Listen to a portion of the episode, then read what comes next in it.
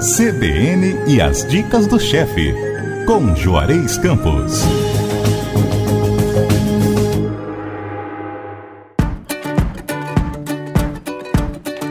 Juarez, vamos lá, nossa receita hoje, olha, de dar, todas são de dar água na boca, mas eu sou uma carnívora de plantão e eu adoro tudo que é parmegiana. Pois é, até porque parmegiana não existe em Parma, né? Não, é uma invenção do Brasil, né? Uma É, coisa brasileira. É, é, uns falam que foi numa cantina em, em- em São Paulo, que foi daquelas cantinas antigas que foi inventado.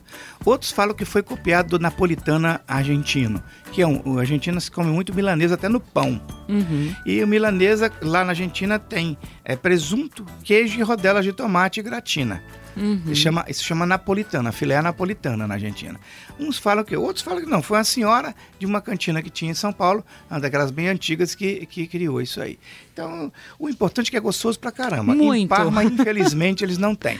Nós temos melanzania parmigiana na Itália, Uhum. que é a berinjela e que é um prato que existe uma disputa entre a Sicília e Nápoles para ver quem é o pai disso aí, tá certo? Ou é a Sicília ou é a campanha onde fica Nápoles. Mas o importante, eu acho que é a Sicília, porque a berinjela é da Sicília, tá? Ela é mais encontrada na Sicília, mas existe uma briguinha entre essas duas cidades. Acabou que Parma leva o crédito pelo parmegiana sem fazer nada, Parmegiana né? é. E, é- é- e, na verdade vai mais mussarelana do que parmegiana, né?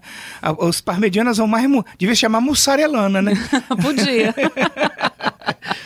Bom, eu gosto também. Eu, na verdade, gosto de queijo derretido e do queijo derretido com molho de tomate eu gosto mais ainda. Então, essa receita Hum, é daquelas receitas que eu mais gosto, porque é para aproveitamento de sobra. isso é bom. É, Engraçado porque a gente vê sempre o, o- o bife, né? O filé É, a parmegiana. exato. Mas a carne desfiada? Pois é, olha só que coisa interessante. São duas colheres de sopa de óleo ou azeite, uma cebola grande separada em pétalas finas, só para você enfeitar mais ou menos tal. Eu gosto, na verdade, de- pegar a cebola e cortar em tirinha fininha, em tipo julienne, Uhum. tá? Pode ser assim. Dois dentes de alho picados, quatro tomates sem semente picados, uma cenoura cortada em cubinho, meia xícara de chá de água ou de um caldo qualquer, caldo de legumes, três xícaras de chá de sobra de carne assada ou cozida e desfiada. Aí pode ser carne assada, pode ser frango assado, tá certo? Pode ser cordeiro assado ou cozido, pode ser a- o que você tiver de carne, tá certo? Qualquer carne. Até carne moída. até car- qualquer carne, tá? É, é, eu não recomendo fazer peixe, mas até carne, né? Uhum. E meia xícara de chá de cheiro verde. Cheiro verde aqui no Brasil a gente chama da mistura de sal e cebolinha, né? Sal, pimenta do reino, manjericão picado a gosto. Uma e meia xícara de chá de mussarela ralada. Três, quatro xícaras de chá de molho de tomate. E queijo ralado a gosto para polvilhar.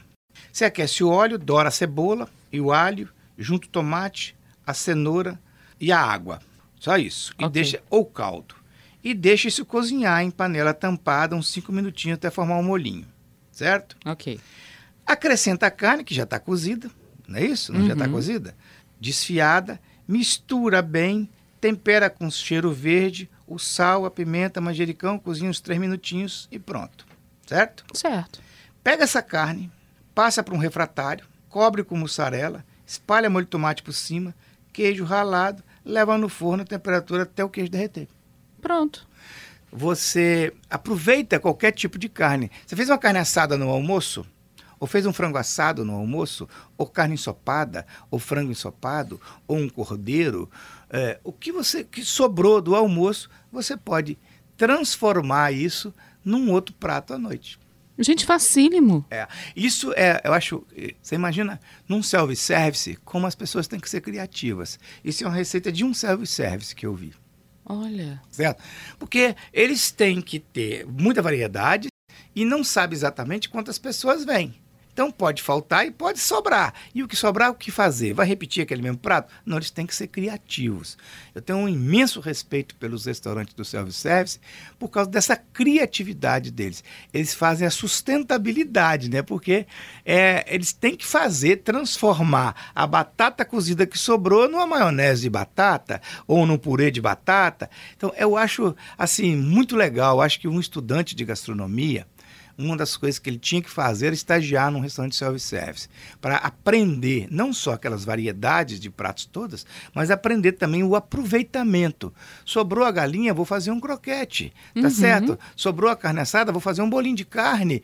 Eh, Sobrou a carne moída, vou fazer um um, um, Um parmegiana. um parmegiana, entendeu? Então, Uhum. né? Eu me lembro de, você lembra do angu à baiana? Lembro. Angu com carne moída. Isso. Então, é- tudo isso é aproveitamento. E esses pratos costumam ser mais gostosos do que o original. porque quase todos são gratinados. E, pra- e é. gratinado é bom. E me diz, aco- precisa de acompanhamento esse, essa carne desfiada parmegiana? Esse aí precisa porque ele não leva nada, né? Mas se você quiser colocar embaixo uma camada de purê de batatas com a carne por cima, tá certo? Com o queijo, não precisa. Porque ele não Uhum. Tem nada embaixo. Uhum. Ele acompanharia bem um arroz branco aí, por exemplo, tá certo? Ou uma massinha pra você comer com isso. Mas se você quiser, já na montagem do prato, botar um purê de batata embaixo e montar isso, ou botar um- uma massa que sobrou também, sobrou um macarrão de não sei o quê, que tá frio. Você unta esse macarrão com maionese, tá? Lá bota vem. embaixo, bota isso aí por cima e serve. Vai ficar Pronto. perfeito. Bom, a receita completa a gente daqui a pouquinho no nosso site, cbnvitoria.com.br, mas antes da gente encerrar, eu fiquei curiosa com uma coisa que você disse. Você falou que o tempero verde é a salsinha e a cebolinha picada. O coentro não entra? Não, o coentro é o coentro. Ele é separado. É, quando fala cheiro verde, é salsa e cebolinha. Só os dois. Isso. Certo. É, o coentro, é, o coentro é, um, é um- um- um tempero muito particular. Hum, para nós é uma beleza, mas nem a maioria das pessoas não gosta muito de Até porque coentro. ele tem um sabor um pouco mais forte também. É, nós né? somos acostumados com a muqueca, né? Uhum. Então as pessoas de fora, é- é- e ela é muito comum na cozinha mexicana, ele é muito comum na cozinha tailandesa, na cozinha oriental é, é comum o coentro. Agora, o nosso capixaba a gente come bem. Quando eu vou fazer muqueca para paulista, amigo meu, ele pede, bota menos coentro, eles sentem demais o coentro. Tá certo? A gente não, a gente adora cada vez mais. A gente, eu gosto dele picadinho fresco, tá certo? Certo. É, aí as pessoas não, não- Tem gente que não gosta mesmo, né? Então o coentro é sempre separado. Quando a gente fala cheiro verde, é só salsinha e cebolinha. Salsinha e cebolinha. Juarez, beijo pra você. Beijo do gordo pra você também. que delícia. Até semana que vem. Até semana que vem.